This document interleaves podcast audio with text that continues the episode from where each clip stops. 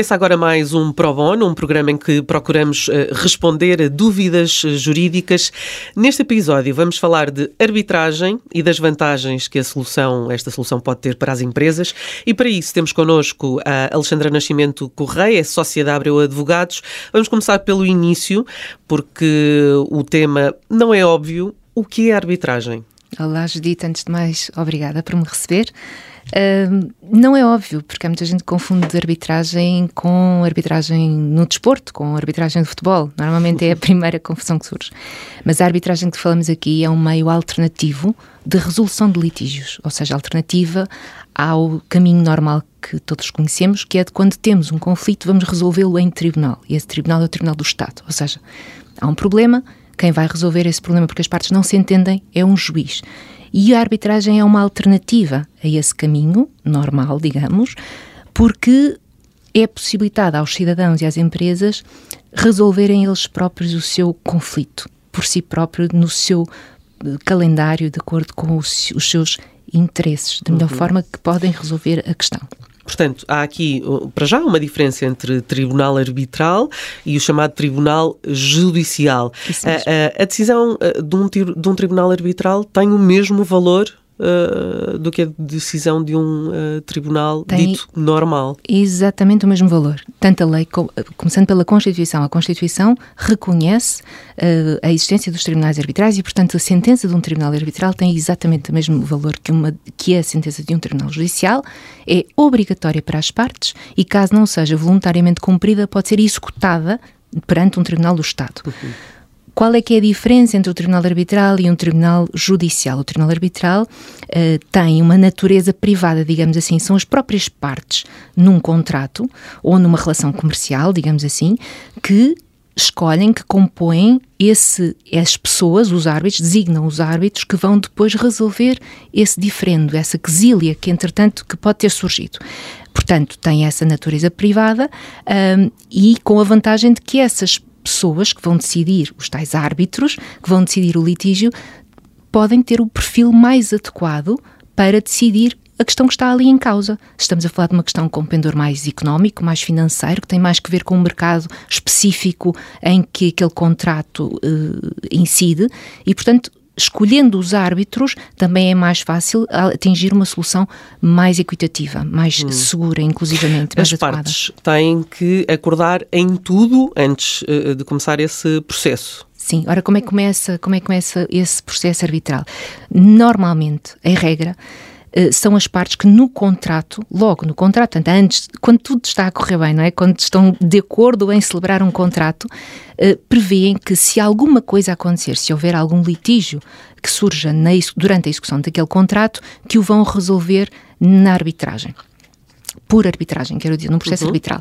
E, portanto, de duas uma, podem dizer, fazemos isto de acordo com as regras que nós na altura definirmos, chamamos isso arbitragem ad hoc, ou vamos, eh, desde logo, decidem remeter essa arbitragem, que surgirá no futuro, para um centro de arbitragem. Os centros de arbitragem são instituições que se dedicam a esta gestão, à administração de processos arbitrais, digamos assim, e que têm uma coisa eh, muito útil que são regulamentos de arbitragem. O regulamento é um conjunto de regras processuais em que está tudo definido sobre quais é que são os prazos, uh, quais é que são as etapas, uh, quais é que são as datas que cada um tem para poder, para poder exprimir a sua posição sobre a questão, para poder ouvir testemunhas, para tudo mais. Portanto, o, qual, é que é, qual é que é aqui esta, esta vantagem dos centros de arbitragem? É que há aqui uma grande profissionalização Uh, há uma grande especialização também,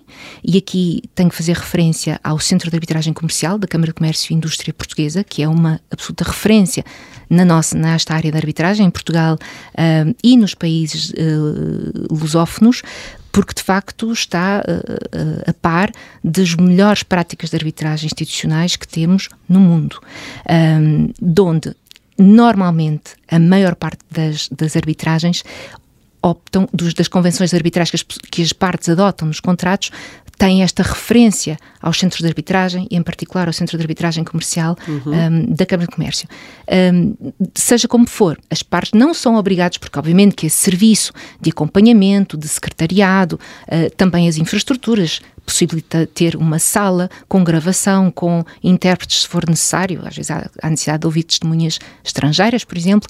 Uh, todos esses, todos esses, esses serviços são obviamente remunerados e, portanto, isso uh, uh, significa que as partes depois vão ter que pagar um custo, os custos administrativos, como chamamos, dessa arbitragem. No entanto, faz toda a diferença, é um bocadinho entre fazer uma coisa de forma profissional e outra fazer um bocadinho em casa, não é? Um modo caseiro de fazer uma arbitragem ou fazer uh, profissionalmente, com toda a segurança de que aquele regulamento sabemos que tem as regras todas pré-definidas e qualquer vicissitude que surja, temos lá a resposta. Hum. E, e, em que situações é que uma empresa uh, deve recorrer à arbitragem? Quando é que é, quando é que lhe é mais favorável? Um, eu diria, vamos ver, quando aqui, quando é absolutamente essencial para essa empresa um, que a relação comercial que esteja em causa precisa rapidamente de uma solução definitiva.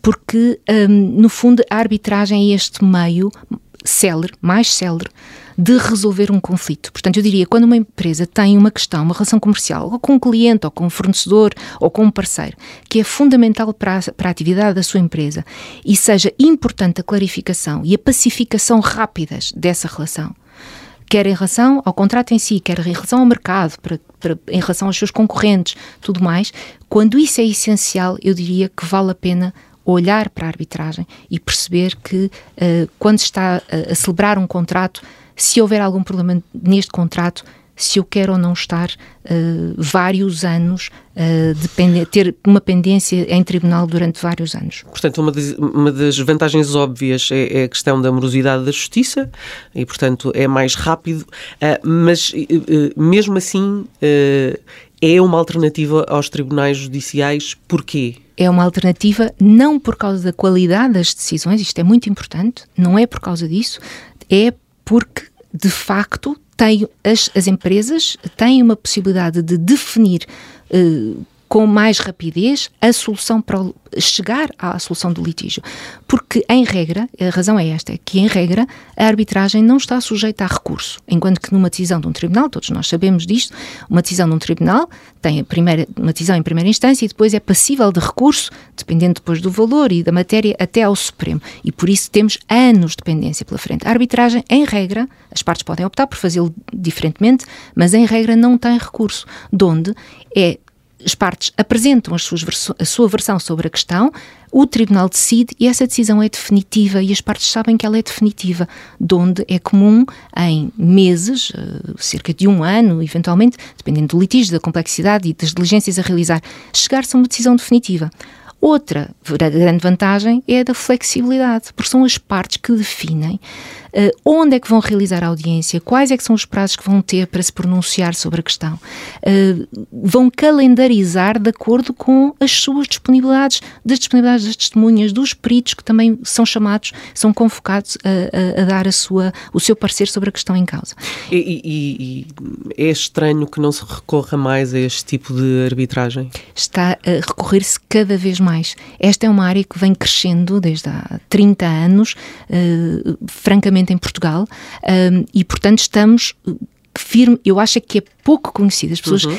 Têm, têm, pouca visibilidade sobre este meio alternativo uh, e, portanto, não, não têm a noção de que este é uma, é uma forma acessível de resolver os seus próprios conflitos uh, de forma privada. Uhum. Isto é, no fundo, sabemos que a administração da justiça cabe aos tribunais, em nome do povo, como diz a nossa Constituição, mas a verdade é que a lei e a Constituição permitem que sejam os próprios privados, os próprios cidadãos, a resolver os seus próprios conflitos nestas matérias que não estão reservadas aos tribunais judiciais, naturalmente.